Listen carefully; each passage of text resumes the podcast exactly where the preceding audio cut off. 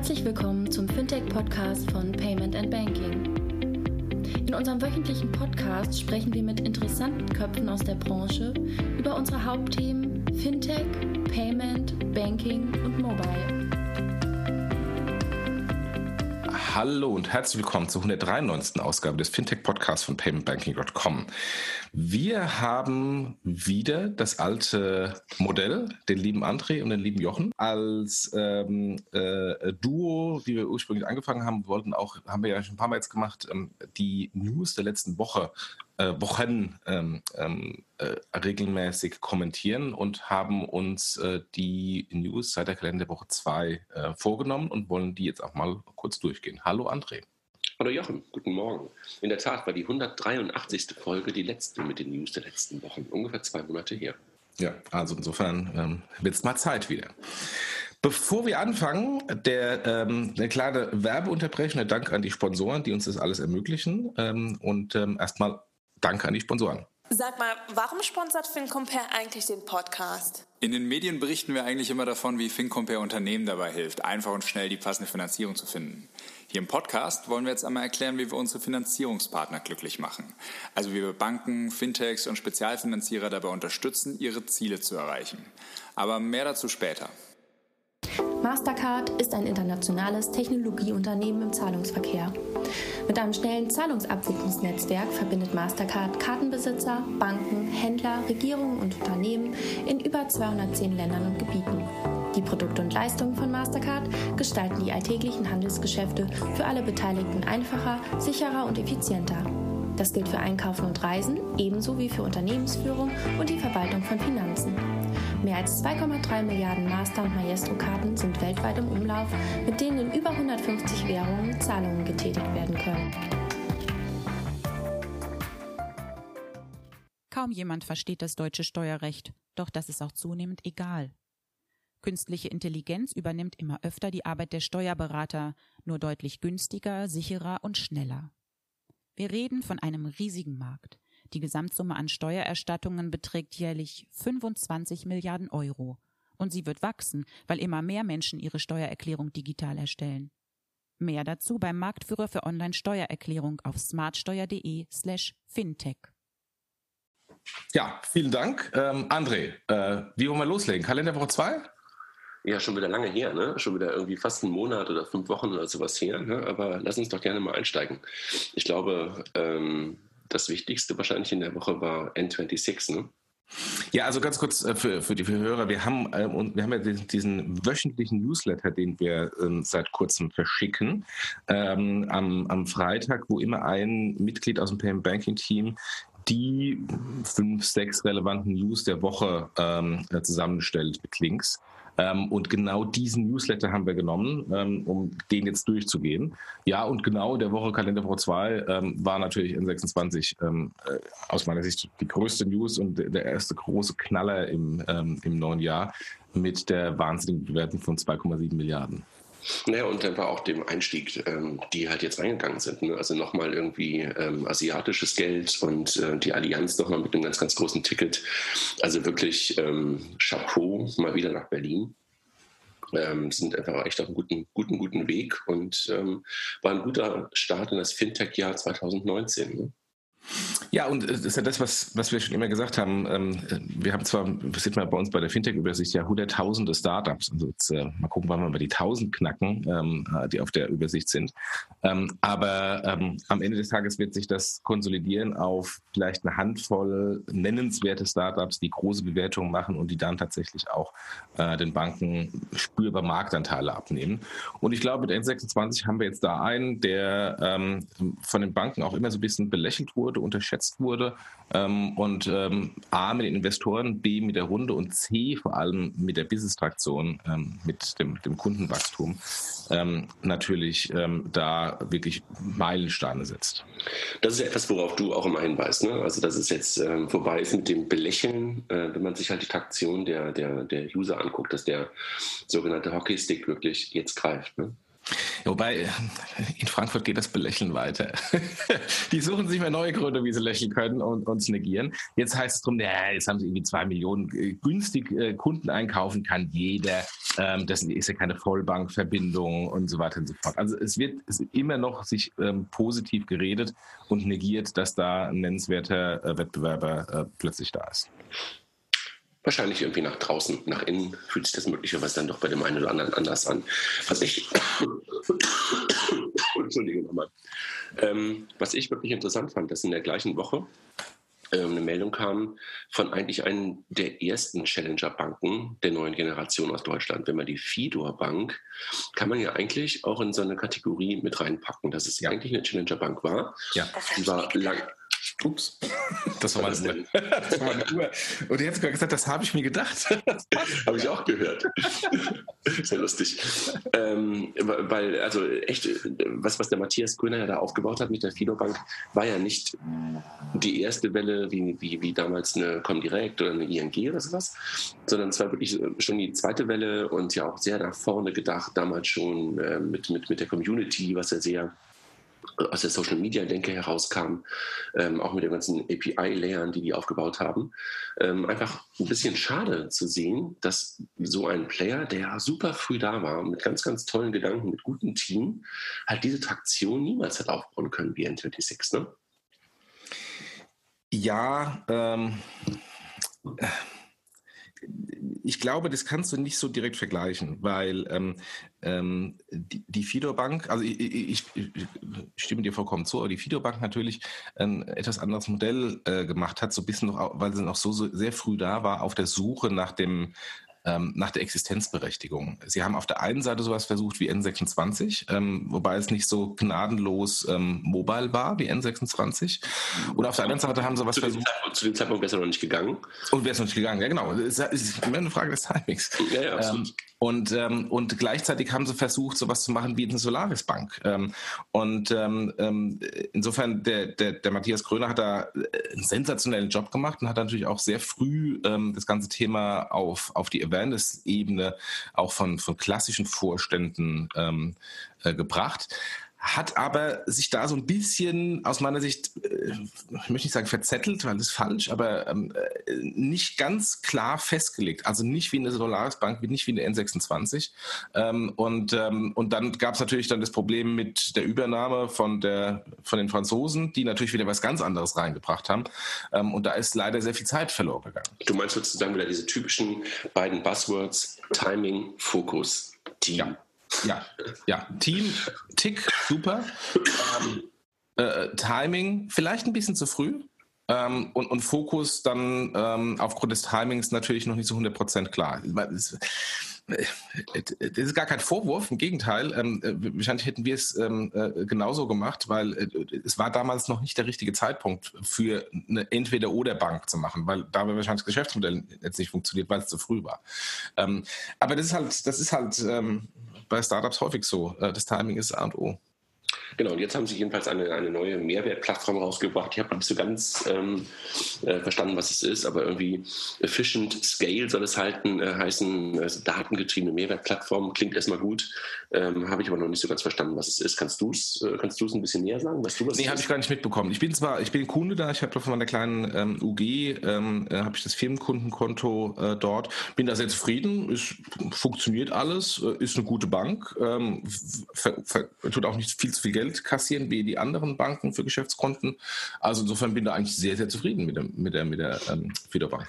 Also was, was sie halt versuchen, ist da so eine Art Plattform zu bauen, dass halt verschiedene Partner rund um die Bank ähm, auf diesem Efficient Scale mitspielen können. Ähm, also Partner aus dem Finanzbereich, Versicherung, Finanzierung und sowas. Und ähm, Kunden sollen halt auf Basis ähm, des Konto, der Kontobewegung dann halt verschiedene Angebote bekommen. Also sozusagen ein offenes Konzept. Das Konto, das Bankkonto als, als Plattform und dann halt drumherum verschiedene Dienste. Das versuchen sie damit aufzubauen. Mhm. Ah ja. Let's see. Hast du sonst noch was ähm, aus, aus dieser Woche, also außer dass ähm, der, der, der, der ähm, Amazon Button, wie heißt das Ding nochmal hier, der äh, Dash Button, Dash Button äh, jetzt nicht mehr äh, funktionieren darf oder irgendwie verboten werden soll? Ja, was, was ich äh, lächerlich finde, aber naja, ähm, es ist halt im Moment en vogue, ähm, auf die amerikanischen GAFAs einzuschlagen. Das ist, glaube ich, auch vielleicht eine Folge A von deren ähm, äh, Marktsituation und B natürlich auch eine Folge von America First, ähm, dass jetzt die Europäer sagen, na gut, wenn America First äh, das, das Thema der Stunde ist, dann tun wir vielleicht auf die Amerikaner ein bisschen rumhauen. Ähm, äh, ja, also find, fand ich lächerlich, ähm, aber was, was in der Woche, das hatten wir auch im Podcast ähm, äh, dann ähm, gecovert, was in der Woche auch kam, war die Instant Payment Initiative von, von Otto. Otto. Mhm. Ähm, die mit, der Hanse, mit der Hanseatic Bank, das vergessen die meisten immer, weil immer Otto so größer, größer ist. Entschuldigung, nochmal. Aber die Hanseatic Bank ist der Abwickler dahinter und ähm, da entwickelt sich momentan, wie ich finde, eine ganze Menge bei der Hanseatic. Die waren auch einer von den ersten Banken, die bei Apple Pay dabei waren. Ne? Also ähm, wirklich innovatives Unternehmen, die ja eigentlich aus dem Otto, aus der Otto-Welt kamen, äh, für das ganze Thema äh, Finanzierung im E-Commerce mal irgendwo, äh, nein, noch im Versandhandel, Entschuldigung, Versandhandel. damals mal da waren. Aber jetzt echt ähm, super innovative Produkte. Also der Michel, der da der Geschäftsführer ist, der hatte echt einen harten Wandel ähm, durchgeführt. Das ist natürlich ein bisschen getrieben, ähm, auch durch die Franzosen, ähm, denen die ja mittlerweile gehören, der KB. Ähm, aber echt, echt cool, also was die da machen. Ne? Und äh, genau, da hatten wir ja schon einen Podcast zu. Also Kilian hatte, glaube ich, mit den Kollegen von Otto über das Thema Instant Payments ähm, gesprochen. Ne? Ja, Kilian und ich. Ähm, ja, du warst auch dabei, okay. Ja. Ähm, ja, nee, aber kurz, kurz zur Hanseatic Bank. Ähm, ich, ich kenne die ja als so ein bisschen mein Wettbewerb, als ich damals bei der ja, Kascha Quelle, ne? Ähm, und, ähm, und es war immer so ein etwas, ich möchte nicht despektierlich sein, also etwas angestaubter Laden. Also die halt ähm, natürlich immer sehr fokussiert auf, auf die ähm, Absatzfinanzierung bei Otto war, aber eben darüber hinaus jetzt nicht wirklich großartig in Erscheinung getreten ist. Und ähm, und das Interessante äh, ist, dass ähm, jetzt plötzlich die Hanseatic Bank an verschiedenen Bereichen ähm, innovativ ähm, unterwegs sind. Also beim Apple Pay, hier Instant Payment. Ähm, äh, sie sind durch die Größe, also durch die kleine Größe, natürlich auch sehr flexibel äh, Trends äh, schnell aufzunehmen. Aber äh, wir wissen ja, äh, nur weil man vielleicht klein ist, heißt noch lange nicht, dass man Trends dann auch ähm, äh, früh aufnimmt und vor allem erfolgreich umsetzt. Und das äh, schaffen die. Also von daher Chapeau, wie die Bank sich gewandelt hat. Also sehr, sehr ins Positive. Ja, absolut.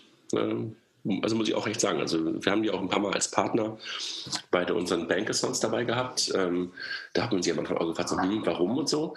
Ähm, aber ich glaube, die haben auch daraus ganz viel mitgenommen. Ne? Also die haben sich einfach geöffnet in verschiedene Richtungen und haben ähm, das als Trend Scouting für sich gesehen ähm, und auf, auf, auf Basis der, der Erfahrungen, auf Basis der des Erlebten dann einfach auch ähm, Dinge vorangetrieben. Also, wie gesagt, nochmal Chapeau an die, an die Kollegen da um Michel herum. Und ich meine, äh, es äh, ist ja nicht die einzige Bank in Hamburg, die so ist. Äh, die Sutor Bank ist ja auch eine sehr traditionelle Bank und hat ja auch das ganze Thema Fintech ähm, ganz früh erkannt ähm, und sich als Partnerbank für Fintechs positioniert, wo man auch mal gedacht hätte, nee, das ist irgendwie so eine ähm, Vermögensverwaltungsbank äh, in, in, in, Hamburg. Äh, die haben mit Fintech gar nichts zu tun. Aber Erinnere dich doch daran, als wir das erste Fintech des Jahres damals ähm, gemacht haben, haben wir das ja bei der Sutor Bank gemeinsam genau. Mit der Sutor Bank genau. gemacht. Und in der Tat fühlte sich diese Bank bestimmt nicht so an, wie damals eine Solaris sich heute anfühlt oder sowas. Ne? Also allein schon so von, von allem, wenn du durchgegangen bist. Und so eine klassische, genau wie du es gerade beschrieben hast, ähm, Bank, die, die haben ja auch also die, die, die, haben ja ein ganz anderes Geschäftsmodell mal gehabt. Ja. Und dass die plötzlich als Art Plattformbank ähm, sich etabliert haben. Das ist echt wirklich verrückt. Ne? Und das war in der Tat bei denen immer so, dass sie durch diese Kleinheit, sagt man das so? Also durch ihre, dass sie so klein sind. Durch, die, durch ihre Größe. Durch ihre, durch, durch ihre Nichtgröße. ähm, aber halt flexibel genug waren. Ja. Und natürlich mit dem, mit dem Hartmut ähm, Gießen, der eigentlich nur als Journalist sozusagen auf das Thema drauf geguckt hat, jemanden hatten, ähm, die, der überzeugen konnte ähm, und die Leute mitgenommen hat. Ne? Also das ja. finde ich irgendwie auch echt ein interessantes Thema. Mit dem müssten wir eigentlich nochmal einen Podcast über die ganze Entwicklung in den letzten Jahren machen. Also möglicherweise mit ihm und dann vielleicht auch parallel mit Jörg oder sowas von der Solaris, einfach um das mal so ein bisschen zu vergleichen, wo die einen herkommen, wo sie jetzt sind und wo die anderen hergekommen sind und, und wo die jetzt sind. Das ist, glaube ich, auch echt ein spannender Podcast. Aber wir schweifen ab. Ja, ja. Gehen wir in die Kalenderwoche 3. Komm, dein Lieblingsthema. ähm, so, doch äh, bei der Interpex äh, gleich drauf rumgeschlagen.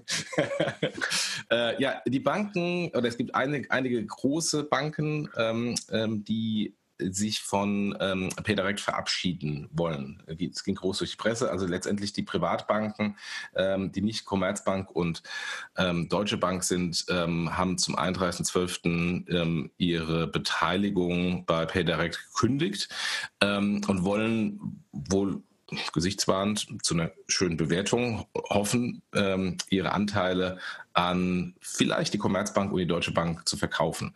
Ähm, das ist das eine. Also insofern, da ist so ein bisschen Desillusion gekommen. Liegt bestimmt nicht daran, dass äh, PayDirect so extrem performt hat, sonst hätten sie es natürlich ähm, behalten.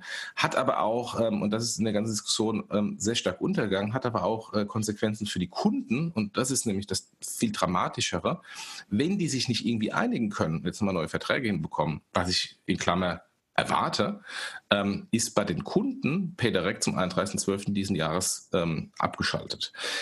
Jetzt haben sie ein Jahr Zeit, um das in irgendeiner Weise hinzubekommen. Das erwarte ich auch, weil äh, das wäre dann nochmal ein doppelter, äh, doppeltes Desaster.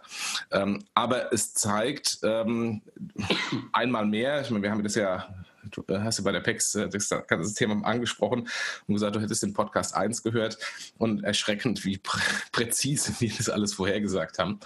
Ähm, äh, es zeigt einmal mehr, ähm, dass die Entwicklung jetzt auch nicht wirklich überraschend ist. Es ist halt äh, so diametral zu dem, was momentan aus der Politik und von anderen gefordert ist. Ne? Also da kommen wir, glaube ich, in der KW6 nochmal zu, dass die Bundesbank ähm, und auch die EZB momentan ja europäische Zahlungssysteme fordern für Peer-to-Peer, -Peer, für E-Commerce und für Mobile. Und jetzt gibt es hier eins, ein Setup, wo vor allen Dingen die großen deutschen Banken schon daran beteiligt sind. Und jetzt schießt man sich da wieder selber ins Knie. Das ist irgendwie echt bitter. Ne? Das tut einem irgendwie immer wieder weh zu sehen, dass etwas, was gesät wurde, ähm, wo die Pflanze irgendwie noch nicht wirklich groß ist, aber wo eine Grundlage da ist, ähm, jetzt schon wieder auf die Art und Weise mehr oder weniger zerstört wird. Ne? Oder jedenfalls, äh, zerstört ist ein bisschen früh, aber man macht es sich jedenfalls nicht leicht. Ja, und deswegen äh, bin ich im Moment auch etwas amüsiert, wenn ich diese Meldungen höre. Also kam die Woche ja äh, sehr geballt. Ähm, es kam irgendwie gestern aus der, aus der EZB, dass Instant Payment Mastercard Visa kaputt machen wird. Ähm, und es kam aus der Bundesbank ähm, äh, die Forderung, wir brauchen ein europäisches Payment Scheme. Abgesehen davon, dass wir das alles hatten und die Banken das alles hatten, aber sich ja irgendwie davon getrennt haben. Ähm, Stichwort Europay International, da war Maestro und Eurocard. Da haben sie ein Mastercard verkauft, Visa haben sie ein Visa verkauft. Also insofern, das hatten wir alles. Stichwort Eurocard selber, ne? Eurocard, genau. Es war ja, war ja alles da.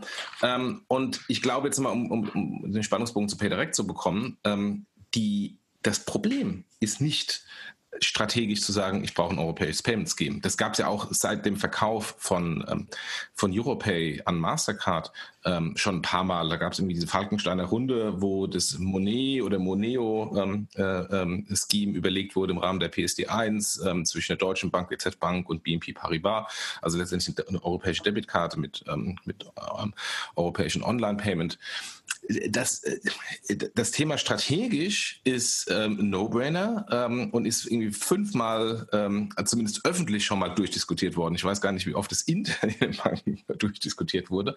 Aber ich, grad, ich denke, gerade am, am Thema PayDirect sieht man, dass zwischen strategischem Wollen und einer tatsächlichen ähm, Execution dann doch Riesenprobleme sind.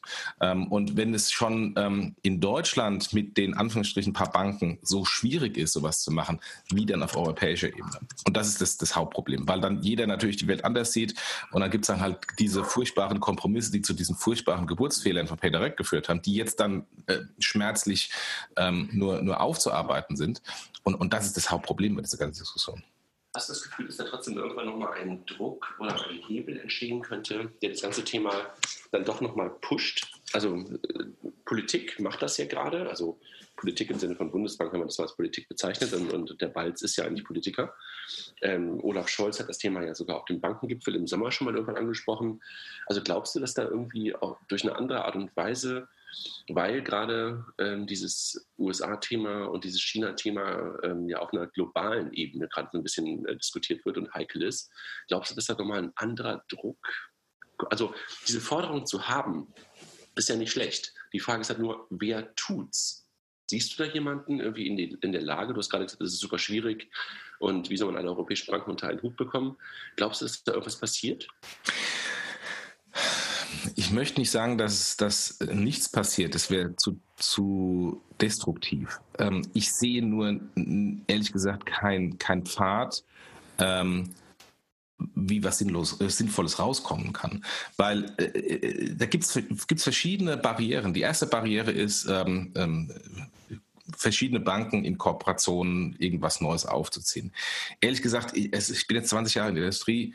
Ähm, ich hab, kenne kein einziges Projekt, was wirklich erfolgreich war, wo Banken ähm, sich zusammengesetzt haben und ähm, ein neues Produkt gebaut haben seitdem. Ähm, das gab es ganz früher, das war der Eurocheck, das war Eurocard, aber seitdem, äh, Girocard by the way auch, aber seitdem ist alles gescheitert. Im Retail-Bereich, im Firmenkundenbereich, alle Initiativen sind gescheitert ähm, und, ähm, und, und PayDirect ist nur die Spitze des Eisbergs. Also das ist das erste Problem. Und das zweite Problem daran ist Moneo damals gescheitert. Ähm, äh, und, und das hat die Politik bis heute leider nicht verstanden. Ähm, ich kann immer gerne fordern an Europäisches Payment Scheme, aber äh, da, es war damals ja schon so, dass die Politik ähm, auf der einen Seite ein europäisches Payment Scheme gefordert hat, was dann ähm, versucht wurde umzusetzen. Auf der anderen Seite aber im Rahmen der Regulierung die Interchange, also mit den Ertragsmöglichkeiten eines solchen europäischen Payment Schemes, ähm, massiv gekürzt hat. Insofern ähm, habe ich da natürlich ein, ein, elementares Problem, wenn ich diese Rieseninvestments brauche, um sowas aufzusetzen, und das werden Rieseninvestments sein, wo habe ich denn dann einen Business Case? Und einen Business Case habe ich nur dann, wenn ich irgendwie einen interessanten Ertrag habe und den sehe ich halt nicht bei der aktuellen Interchange. Mhm. Und das ist, und das in, in dieser Kombination ist ein Dilemma, was ich nicht weiß, wie, wie man es lösen kann. Und jetzt sind, jetzt kann man natürlich sagen, gut, ähm, dann sollen halt die Banken irgendwie einen Loss Leader ähm, ähm, ähm, aufbauen, ähm, um Hauptsache eine Alternative zu haben. Aber der Loss Leader ist wahnsinnig teuer und äh, die Situation in Banken ist jetzt auch nicht die beste. und von daher, ähm, ja, also äh, schwierig. Also du glaubst sozusagen, ähm, der Business Case fehlt und es gibt und es fehlt irgendjemanden, der das Risiko nimmt und sagt, ich mache daraus ein Business, wenn es aber nur politisch gefordert ist. Ähm, und deshalb stehen wir uns sozusagen im Weg, weil auch keiner die Taschen gerade so voll hat, um genau. Ähm, also der Business auf Case. Sicht, auf, auf ganz lange Sicht etwas Großes aufzubauen, was möglicherweise dann irgendwann doch noch ein Business wird. Ähm, und vom Fokus her haben Banken alle gerade auch andere Probleme, genau. das wirklich zu tun. Ne? Genau, Business Case fehlt und, ähm, und die Kooperation zwischen den Banken war noch nicht erfolgreich, also war in den letzten Jahren nicht erfolgreich. Warum genau in dem Fall, wo nicht mal ein Business Case da ist? Vielleicht kriegen wir es ja mal hin, dass wir irgendwann mal jemanden von der Bundesbank hier hinbekommen. Können wir mit mal diskutieren, wie Sie sich das vorstellen. Das ist eine gute Idee, genau. Das ist eine sehr gute Idee. Die lesen uns ja auch. Das wissen wir. Können wir vielleicht wirklich mal fragen. Ich weiß nicht, ob ja. geht, aber äh, vielleicht kriegen wir das ja wirklich mal hin. Ja. Ähm, dann hatten wir in der KW3 was ganz anderes noch. Ähm, Snoop Dogg steigt beim Zahlungsdienst Klarna ein. also in der Woche muss ich mich echt totlachen nach dem Motto, äh, auf der einen Seite, die Banken verabschieden sich von PayDirect und etwas äh, angestaubt und dann Snoop Dogg geht zu Klarna rein. Also größer könnte der Kontrast nicht sein. Ja, also müssen wir, glaube ich, gar nicht groß was zu sagen. Ne? Aber äh, worum geht es? Klarna will in die USA, suchen ein Testimonial, haben jetzt eins gefunden und Snoop Dogg ähm, kriegt äh, Shares für ähm, Testimonial. Ne? Ja, ja. So, so, kann man es, glaube ich, ganz, ganz kurz beschreiben. ja. Also, so ein Typ sozusagen für das vertrauensvolle Payment steht, ist irgendwie auch lustig. Ja, man muss immer an die Zielgruppe. Ansonsten in der Woche glaube ich, nur so ein bisschen, da gab es ein paar, paar PSD2-Meldungen, aber das ist eher so etwas, ähm, was momentan ja ständig auch in der oder häufiger in der Presse ist, dass die Banken ihr Monopol auf die Daten verlieren. Haben wir schon oft drüber gesprochen. Ansonsten war, glaube ich, in der Woche nicht viel an News, ne? Nee, nee. Gehen wir kurz in die KW4. Ich habe da, eigentlich hat man da keinen Newsletter, weil, weil es die PECs gab in der Woche. Ja, da, da gab es so die Packs. Gab es irgendwas anderes? Ja, doch, es gab ein paar andere Sachen. Ähm, unter anderem nochmal Kapital für Zeitgold. Ähm, nee, nee, es gab, noch, es gab noch ein wichtiges anderes Thema, bevor du mit einem kleinen Kapital für Zeitgold ja, komm, komm, komm, du. Auf der PAX sagte ein gewisser Herr Michael C. Koch, dass er mit Apple Pay ähm, so viel, in einer Woche so viel ähm, Karten abgesetzt hat wie mit äh, seiner Android-App, HCI-App in einem Jahr. Ähm, das hat eine gewisse Firma mit einem Apfellogo offensichtlich in äh, Cupertino mitbekommen, weil dank Katharina Schneider, die im Handelsblatt darüber geschrieben hat, dass irgendjemand gelesen hat oder uns äh, den Twitter verfolgt hat. Konsequenz, wir hatten es am, wann war das, am Donnerstag auf der PEX gesprochen und am Dienstag in der Investor Relations äh, Call der CEO äh, von Apple äh, wurde genau das wiederholt. Ähm, und, ähm, und wir wissen auch, dass da, dass da auch Anrufe gegeben hat von der einen Firma der anderen Firma, ob sie es sagen dürfen. Ähm, also insofern ähm, einmal mehr, äh, wir sind relevant, wir schaffen es sogar mit unseren Konferenzen und den Aussagen auf unsere Konferenzen in die ähm, äh, Investoren-Talks äh, der großen GAFA-Unternehmen. Glückwunsch für deinen Fireside-Chat. Also du hast es sozusagen rausge rausgeholt und bist sozusagen in der Investorenkonferenz von, von Apple genannt worden. Nein, nein, nicht genannt worden. ich weiß, ich weiß, was du meinst. Aber dear friend Jochen has found out that. Genau. oh, biggest fanboy. ähm, Trotzdem gab es da KW4 wieder Zeitgold. Ähm, interessantes Buchhaltungs-Startup. Die Jungs, ähm, die es gegründet haben, waren, waren mal ursprünglich bei SumUp dabei, ähm, haben nochmal 10 Millionen Euro bekommen. Und was dabei interessant ist, dass die Deutsche Bank mit eingestiegen ist. Also die Deutsche ja. Bank, ähm, die ja lange Zeit gar keine direkten Investments gemacht hat in, in Fintechs, hatte er damals angefangen mit den Finanzgurus, also mit, mit den, mit den Twins-Jungs. Das war, glaube ich, das erste richtig sichtbare Investment und mittlerweile gibt es noch ein paar andere. Und bei Zeitgold jetzt auch, da sieht man, ähm, dass das Thema Small Medium Businesses ähm, weiterhin echt ein interessantes ist. Also da sehen wir ja ganz, ganz viele Entwicklungen ähm, in Berlin und, und auch äh, drumherum, dass da SMB-Banken, SMB-Services entstehen und Zeitgold ist halt ein Thema rund um das Thema Buchhaltung wo Banken mehr und mehr für sich halt auch erkennen, dass es nicht nur darum geht, Zahlungsverkehr zu machen für die Small Medium Businesses, sondern ähm, noch mehr Services drumherum anbieten zu müssen ne? und zu wollen. Ja, ja, ist ein interessantes, interessantes Thema, vor allem, ähm, weil da natürlich auch Innovation reinkommt. Wir haben ja da etablierte Anbieter, die das machen. Ähm, Haufe, ähm, Lexware. Ähm, ja, aber auch da, also Haufe, Lexware zum Beispiel, haben sich ja gerade an Contest beteiligt. Also das genau. ist halt auch, also aus verschiedenen Richtungen äh, beteiligen sich da halt gerade ähm, ähm, Unternehmen an solchen neuen Startups. Also hier eine große Bank, die Deutsche, die halt auch das Thema Small Medium Business ja auf ihrer Agenda hat mit ihrem Blueport, mit dem Produkt, was sie da gebaut haben von der Kerstin, ähm, ähm, das, das ist, glaube ich, irgendwie etwas, wo dann so, so, so ein Zeitgold ganz gut reinpasst, genau wie du es gerade sagst. Da gibt es mittlerweile echt interessante ähm, Bewegungen in diesem, in diesem Markt. Ja. Ähm, sonst noch eine, eine, Bank, die halt in Fintech eingestiegen ist und noch ein bisschen anderes Niveau, weil das Goldman Sachs bei Nutmeg eingestiegen ist. Ne? Ja gut, auch da wird äh, die Konsolidierung geht ja weiter. Ich meine, ähm, ähm, äh, die Kollegen von wie heißen sie, BlackRock sind bei Scalable eingestiegen, Goldman bei Nutmeg. Ähm, ja.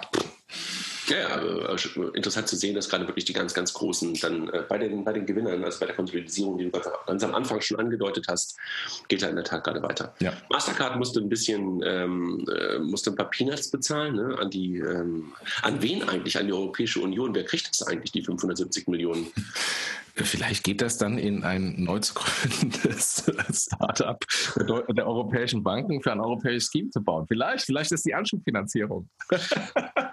Aber ich, ich, ich, weiß es ehrlich gesagt gar nicht, wo, wo solche Strafzahlungen, keine Ahnung, von Google und von Facebook und von jetzt von Mastercard, die ja hin und wieder dann doch irgendwo Richtung Brüssel geschickt werden müssen, wo die hingehen. Wahrscheinlich einfach in den, in den Haushalt. Vermutlich. Und vielleicht muss dann weniger Umlage gezahlt werden von den Mitgliedstaaten, keine Ahnung. Ja, wir retten damit Griechenland, aber das war blöd. Alipay hat eine ähm, äh, Zahlungsdienstler, Zahlungsdienstleisterlizenz für, für die EU bekommen äh, überrascht uns auch nicht, ne? Doch, ehrlich das hat mich überrascht. Ähm, ich dachte, das hätten sie schon. Also Alipay hat nämlich eine Tochter in Luxemburg schon seit vier Jahren oder so oder schon noch länger.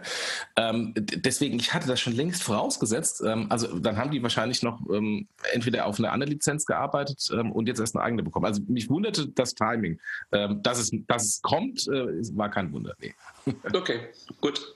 Also, die haben das gemacht und äh, PayPal hat in der Woche nochmal ähm, eine, eine Beteiligung, ein Investment bekannt gegeben an Dosh, ähm, einem, einem Payment-Startup ähm, aus den USA. Das waren so die Week-Infos aus KW4. Ja. ja. Die News aus KW4. Was für ein Englisch.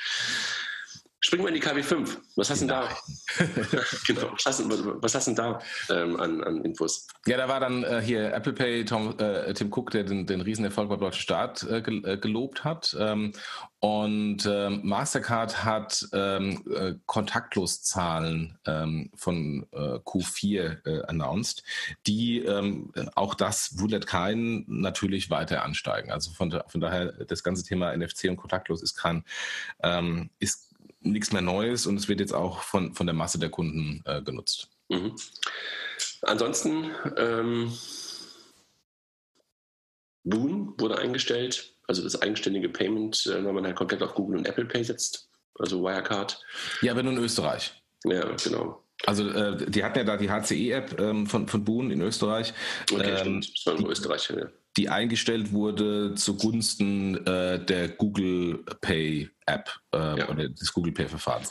Macht total Sinn. Ähm, als ich das äh, gesehen habe, haben gesagt, na gut, ähm, Wirecard ist halt ein bisschen schneller als die anderen Banken. Ich glaube, das wird früher oder später auch bei, bei allen anderen Banken äh, passieren. Und ich meine, die Deutsche Bank hat es ja auch äh, mit ihren Erfolgen mit, mit Apple Pay ähm, versus der HCE-App auf Android äh, klar gezeigt.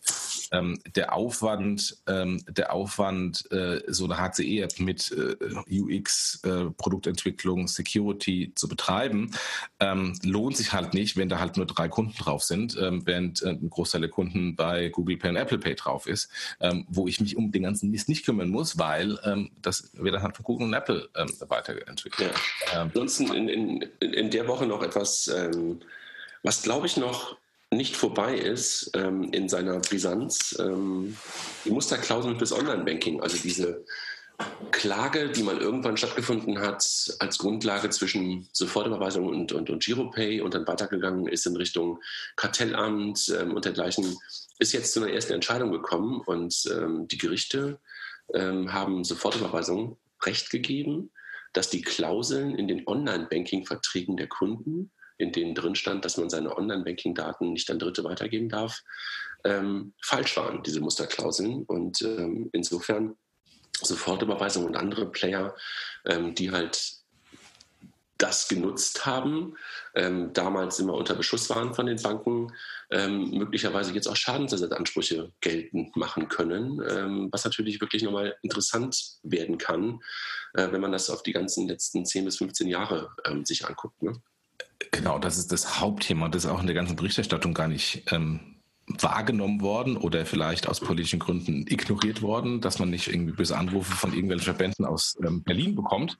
Ähm, aber genau das ist das Hauptproblem. Also ob, der, ob die jetzt ähm, ähm äh, falsch oder richtig waren, ähm, ist das eine. Ähm, das ist dann äh, äh, das, das, Grundthema dieser Klage hat sich sowieso erledigt, weil mit PSD2 die Existenzberechtigung von externen Dienstleistern auf dem Banking äh, etabliert wurde. Was machst du eigentlich da für einen Hintergrund? Das ist total laut.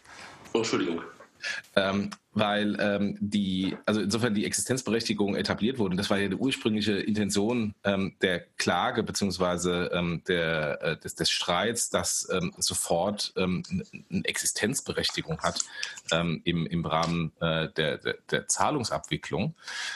Aber wenn jetzt rauskommt, dass genau das, äh, also die AGB, ähm, äh, auf die die Banken sich mehr zurückgezogen haben, falsch war, kann natürlich äh, sofort ein Wunder oder Klarna einen wunderbaren ähm, äh, Schadensersatz-Case ähm, äh, draus machen und sagen, weil ihr so negativ über uns gesprochen habt und immer das über auf die aufs Online-Banking AGBs verwiesen habt, hätten haben wir so und so viel entgangenen Ertrag und Gewinn gehabt und das kann sich relativ schnell sehr hoch summieren. Also aus Sicht Klarna wird das interessant. Ja, also habe ich auch so wahrgenommen und ähm, vielleicht hilft er auch Snoop nochmal. Nein. Also, der, der, der, der, freut sich, dass dann Schwerster vielleicht ein bisschen äh, äh, wertvoller werden. Da bin ich wirklich auch ähm, gespannt, weil letztendlich ist das eines. Äh, diese ganze Auseinandersetzung ist ja auch ein bisschen, äh, mündet ja auch ein bisschen in dem, was wir heute in der PST2 sehen. Ähm, aber viel dramatischer ist, glaube ich, in der Tat ähm, dieser mögliche Schadensersatzanspruch, der dahinter steckt. Also ich bin wirklich mal gespannt, wie es da weitergeht. Ja, und deswegen werden die Banken das natürlich ähm, durch alle Instanzen durchkämpfen, ähm, weil sie natürlich keine Lust haben, da irgendwie ähm, kleiner, ähm, was auch immer, wie viel Millionen Schadensersatz ähm, äh, bezahlen zu müssen. Ja. Dann lass uns mal in die letzte Woche gehen. Ähm, wir hatten schon über die Forderung der Bundesbank oder die Forderung von, von, äh, ähm, von Burkhard Balz gesprochen, ähm, dass die Banken lieber heute als morgen eine europäische Lösung für das Thema Zahlen und sowas bauen sollten. Ähm, sollten wir echt mal überlegen, wie wir das Ganze nochmal im Podcast ähm, mit, mit den Protagonisten irgendwie aufgenommen bekommen. Ne? Ja, versuchen wir mal. Dann PayPal mit einem Gewinneinbruch. Du hast das äh, nochmal relativiert, ähm, ob es wirklich ein Gewinneinbruch war oder ob es irgendwie eher ähm, auf Abschreibungen durch Investitionen und sowas zurückzuführen ist. Also da hattest du, glaube ich, schon mal was zu gesagt. Ne? Ja, also äh, das ist, also erstmal die Zahlen sind, sind alle grundsätzlich sensationell. Äh, wahnsinniges Wachstum bei Kundenumsatz, äh, Marktanteil, Mobilvolumen, ähm, One-Touch. Äh, also die Zahlen, ein Traum. Auch der Umsatz, äh, auch der Gewinn ähm, ist, ähm, ist gestiegen. Ähm, allerdings, ähm, ähm, wenn, Sie haben zweimal den Gewinn ausgewiesen. Einmal Gap, also nach den, nach den handelsrechtlichen ähm, äh, äh, Bedingungen und einmal Non-Gap, also vermutlich sind ein paar Dinge, die handelsrechtlich notwendig waren, der Abschreibung nicht eingegangen. Ähm, und handelsrechtlich ist der, ist der Gewinn eingebrochen im vierten Quartal. Ähm, und das, wenn alle anderen Zahlen so positiv waren, also Umsatzsteigerung, Kundensteigerung, Transaktionssteigerung, ähm, warum bricht dann der Gewinn ein? Ähm, vor allem, wenn er, wenn er ohne die handelsrechtlichen Vorschriften trotzdem steigt. Äh, insofern die einzige Alternative oder der einzige Grund, den man den man ähm, da nennen kann, ist, dass es vermehrte Abschreibungen gab für Akquisitionen, ähm, die PayPal ja in den letzten ähm, Monaten und Jahren sehr stark gemacht hat ähm, und die natürlich dann ähm, den Profit oder das Ergebnis äh, belasten. Ähm, ist das die Aktie ist trotzdem gecrashed oder nicht gecrashed, aber äh, trotzdem hat einen Dip bekommen, weil ähm, die Frage ist, geht das jetzt so weiter? Ähm, die Abschreibungen werden garantiert weitergehen. Ähm, und das Hauptthema ähm, die, ha die, Hauptherausforderung, die ist in diesem ganzen Diskussion, so ehrlich gesagt, ein bisschen untergegangen. Ähm, es kam in einem Mini-Artikel raus, den der äh, Nils Wischmeier von der Süddeutschen äh, geschrieben hat, wo dann irgendein PayPal-Manager gesagt hat, ja, das liegt ja alles nur an eBay, weil eBay im vierten Quartal nicht performt hat. Wenn man sich die eBay-Zahlen im vierten Quartal anschaut, ähm, sind die weltweit um zwei Prozent nur gewachsen und Amerika um ein Prozent eingebrochen wenn man, wenn man von einem Einbruch bei einem Prozent reden kann. Ähm, also insofern, ja, eBay strauchelt, aber die straucheln jetzt auch nicht erst ähm, seit gestern, sondern schon ziemlich lange. Ähm, und, ähm, und eBay sorgt eben dafür, ähm, dass es ähm, ein Wachstumsproblem ähm, bei den Consumer-Plattformen gibt. Denn außer bei eBay ist PayPal bei keiner anderen großen Plattform äh, die strategische Zahlmethode. Nicht bei Google, nicht bei Apple, nicht bei Facebook, sondern die sind halt eine von mehreren Zahlmethoden, aber nicht die strategischen Zahlmethoden, die sie bei eBay waren. Und bei eBay ist ja auch so, da hat er damals ähm, Adyen gewonnen. Bei eBay wird ja dieses, diese Trennungsmitgift ähm, läuft irgendwann aus, weiß nicht, nächstes Jahr oder übernächstes Jahr, ähm, als äh, die beiden Firmen sich aufgeteilt haben, gab es ja einen, einen, langen Deal für PayPal, ähm, dass sie, dass sie die exklusive Zahlmethode sind zu, wenn man mit den eBay-Leuten spricht, extrem teuren Kosten. Ähm, und, ähm, und äh, diese Mitgift ist irgendwann aus. So, und das hat natürlich dann ein doppeltes Problem, dass A, eBay nicht mehr wächst, B, der Anteil von PayPal bei eBay auch nicht mehr so groß wird ähm, und C, bei den eigentlichen wichtigen neuen Consumer-Plattformen, äh, Tech-Plattformen, also Google, Apple, Facebook und wie sie alle heißen, man nicht so strategisch drin ist, weil die alle ihre eigenen Zahlmethoden haben. Und, äh, und das, ist eine, das ist eine richtige Challenge, ähm, die, die PayPal irgendwie knacken muss. Und das machen sie natürlich über Übernahmen, links und rechts, versuchen sich zu steigern. Also hier iSettle übernommen und Co. Ähm, aber ist das genug? Ähm, ist, sind die Übernahmen, bringen die auch genauso profitables Geschäft, wie es kein Geschäft ist? Also das, das wird insofern in den nächsten ähm, Jahren sehr interessant zu sehen, wie PayPal sich da entwickelt. Aber der eigentliche ähm, wesentliche Punkt, den hast du gerade so zwischendurch gesagt, ist, dass du sie momentan zwar bei ganz, ganz vielen kleinen und mittleren und auch größeren E-Commerce-Shops als Payment-Verfahren siehst, immer nur als eins von vielen, aber bei den ganzen großen Plattformen sind sie halt nicht wirklich richtig dabei. Ne? Sie sind schon dabei. Also sie haben ja die Kooperation mit Google Pay, äh, sie sind natürlich bei Facebook als Zahlmethode. Ja, aber, aber, wieder, wieder aber halt eine unter vielen. Genau. Bei Amazon nicht. Also Amazon ist die einzige Ausnahme, bei Amazon nicht. Ähm, aber bei den anderen sind sie schon drin. Also insofern ist es nicht so, dass sie, dass sie da irgendwie gar nicht drin sind, alle Amazon. Aber sie sind halt nur eine von vielen. Und sie sind nicht so strategisch drin, ähm, wie sie bei eBay drin waren, äh, wo es quasi um PayPal ja eigentlich gar nicht, gar nicht herumging. Mhm. Ja, interessant. Ne? Also ähm, wieder, also eigentlich sozusagen einer der, der größten überhaupt, aber möglicherweise strategisch echt eine spannende Frage, wo es, wo es mit den Kollegen hingeht. Ne? Ja, äh, vielleicht können die europäischen Banken dieses PayPal ja übernehmen und dann europäisieren. Okay. Was gab es noch, noch in dieser Woche? Glückwunsch, Glückwunsch nach Berlin zu Raisin. Ne? Ja, Raisin hat, ähm, hat wahnsinnig viel Geld geraced. Ähm, äh, schöne Analogie. Ähm, aber ähm, auch das nochmal auf N26 auf den Anfang zurückzukommen, auch das ist ja eines der, der Fintechs, die sich herauskristallisieren, ähm, dass, sie, dass sie nicht mehr weggehen und dass sie schon groß sind. Ähm, und äh, ja, insofern, äh, ich wundere das ehrlich gesagt, weil ich habe lange von denen nichts mehr gehört und dachte so, da muss doch jetzt demnächst mal wieder was kommen. Aber interessanterweise äh, sind es ja auch zwei deutsche Unternehmen, die da gerade richtig abgehen, ne? Äh, äh, Zinspilot ähm, hier mit, mit Deposition. Ach so, das meinst du. Okay, ja, ja genau. Und, und Racing sind ja im Grunde genommen an vielen, vielen Stellen sehr ähnlich, ähm, um nicht zu sagen, sogar machen das Gleiche. Ähm, nicht überall, aber an vielen Stellen. Also das ist schon interessant, dass da wirklich zwei deutsche Unternehmen da wirklich eine Relevanz ähm, Größe erlangen ne? und, und beide halt auch ähm, europäisieren, ähm, vielleicht sogar auch internationalisieren und äh, mehr und mehr Banken für sich gewinnen, ähm, auch unser White Label Dinge mit den Banken reingehen. Das ist schon interessant zu sehen. Ja, Raisin hat ja gesagt, sie wollen die 100 Millionen nehmen und da, by the way, ähm, da ist auch PayPal dahinter, die da auch wieder rein investiert haben. Die waren schon bei Raisin drin, ähm, dass sie die 100 Millionen nehmen wollen für ähm, Übernahmen. Jetzt kriegen sie für 100 Millionen nicht ihren direkten deutschen Wettbewerber. Ähm, jetzt gibt es außerhalb von Deutschland auch, also zumindest meines Wissens, nicht so sehr viele Wettbewerber. Das wird jetzt interessant zu sehen, was die aus dem Geld machen. Also ähm, direkte Wettbewerber können sie nicht übernehmen für den, äh, für den Betrag, es sei denn, sie machen irgendwie einen Merger under Friends. Ähm, nehmen, übernehmen sie dann irgendwelche ETF, äh, ähm, ähm, ähm, Robo-Advisor links und rechts, um da das Produktportfolio aufzurüsten. Äh, das, das, das wird super interessant, was da passiert. Mhm. Müssen wir mal schauen, was da, was da wirklich passiert mit den, mit den Kollegen. Dann gab es noch eine Meldung, ähm, dass eine tschechische Bank nach ähm, Deutschland kommt, die Airbank Germany. Ja, so irgendwie das N26 des Ostens hat, glaube ich, der Heinz-Roger Doms ähm, das äh, bezeichnet. Genau, also ähm, die sind wirklich in, in, in Tschechien, da, da, machen wir momentan auch ein bisschen was wirklich ähm, gut unterwegs. Ähm, und jetzt haben sie wohl eine ganze Menge an deutschen, ähm, an deutschen Mitarbeitern schon geheiert und ähm, versuchen jetzt auf den deutschen Markt zu kommen. Also interessant. Ich bin äh, wirklich mal gespannt, was da, was da passiert ich möchte jetzt nicht zu viel Wasser in den Wein kippen, aber ich ähm, war irgendwann im Sommer auf einer ähm, Veranstaltung der Solaris Bank, äh, die da irgendwie so ein, so ein Fintech-Kunden, nee, Fintech-Event gemacht haben in Berlin. Und da hat der, ähm, der Investmentmanager von der ABN AMRO gesprochen, der in die Solaris Bank investiert hat. Und der hat was sehr, sehr Interessantes gesagt, deswegen komme ich da jetzt drauf.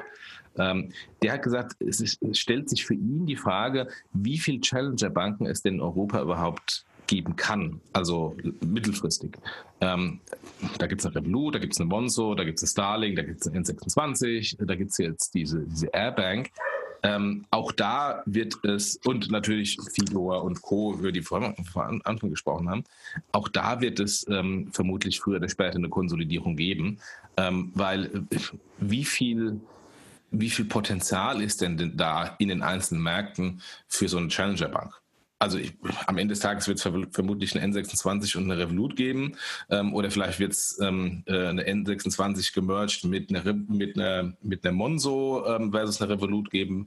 Ähm, aber ich glaube jetzt nicht, dass jetzt beispielsweise so eine nichts gegen die tschechische Bank, ähm, ähm, auch wenn die vielleicht in ihrem Heimatmarkt groß ist, dass die da ernsthaft gegen die groß gefundeten internationalen Challenger-Banken in irgendeiner Weise ankämpfen können. Hm. Let's see. Aber natürlich werden nicht irgendwie von 15 ähm, Challenger-Banken 15 überbleiben. Das ist, glaube ich, keine Frage. Ne? Also das ja. ist ähm, mit Sicherheit so, dass da ja jetzt schon welche auf der Strecke geblieben sind. Und ähm, ja. trotzdem interessant, dass da jemand ähm, äh, aus einem relativ kleinen Markt. Tschechien ist ja, was das ganze Thema E-Commerce und, und, ähm, und dergleichen angeht, sowieso sehr anders. Ich weiß gar nicht, ob du das weißt. Also es gab mal einen sehr langen Bericht auch in der Brand 1 dazu.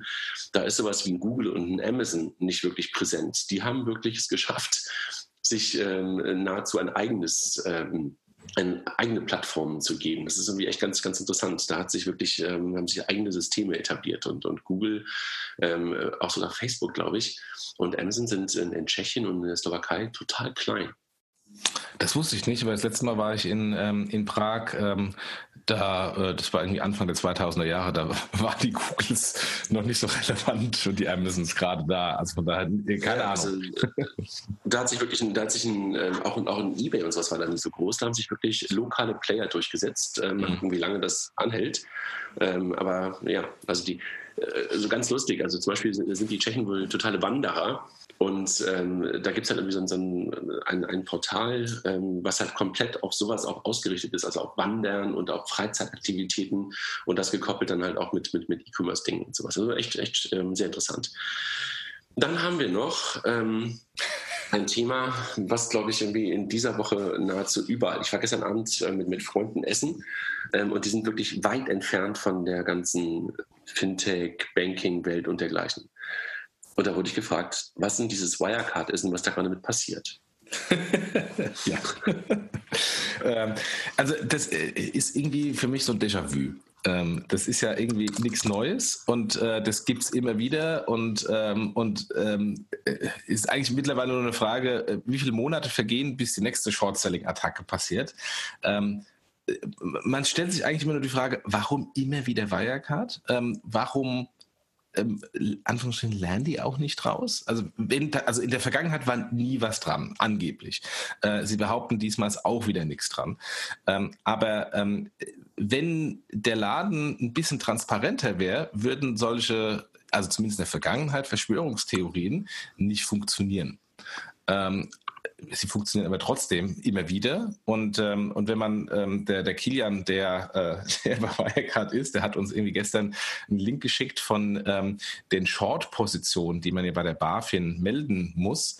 Ähm, die äh, interessant hochgegangen sind, kurz bevor die ganze Sache explodiert ist. Also das, das ist, ähm, hat alles ein, ein ganz, ganz großes Geschmäckle, dass da irgendwelche Leute ein, ein großes Rad drehen, ein großes Spiel spielen ähm, und das zulasten ähm, A, erstmal einer Gesellschaft, ob die jetzt äh, berechtigt zulasten ist oder nicht, will ich gar nicht, will ich gar nicht werten, weil ich habe keine Ahnung, ob das stimmt oder nicht stimmt.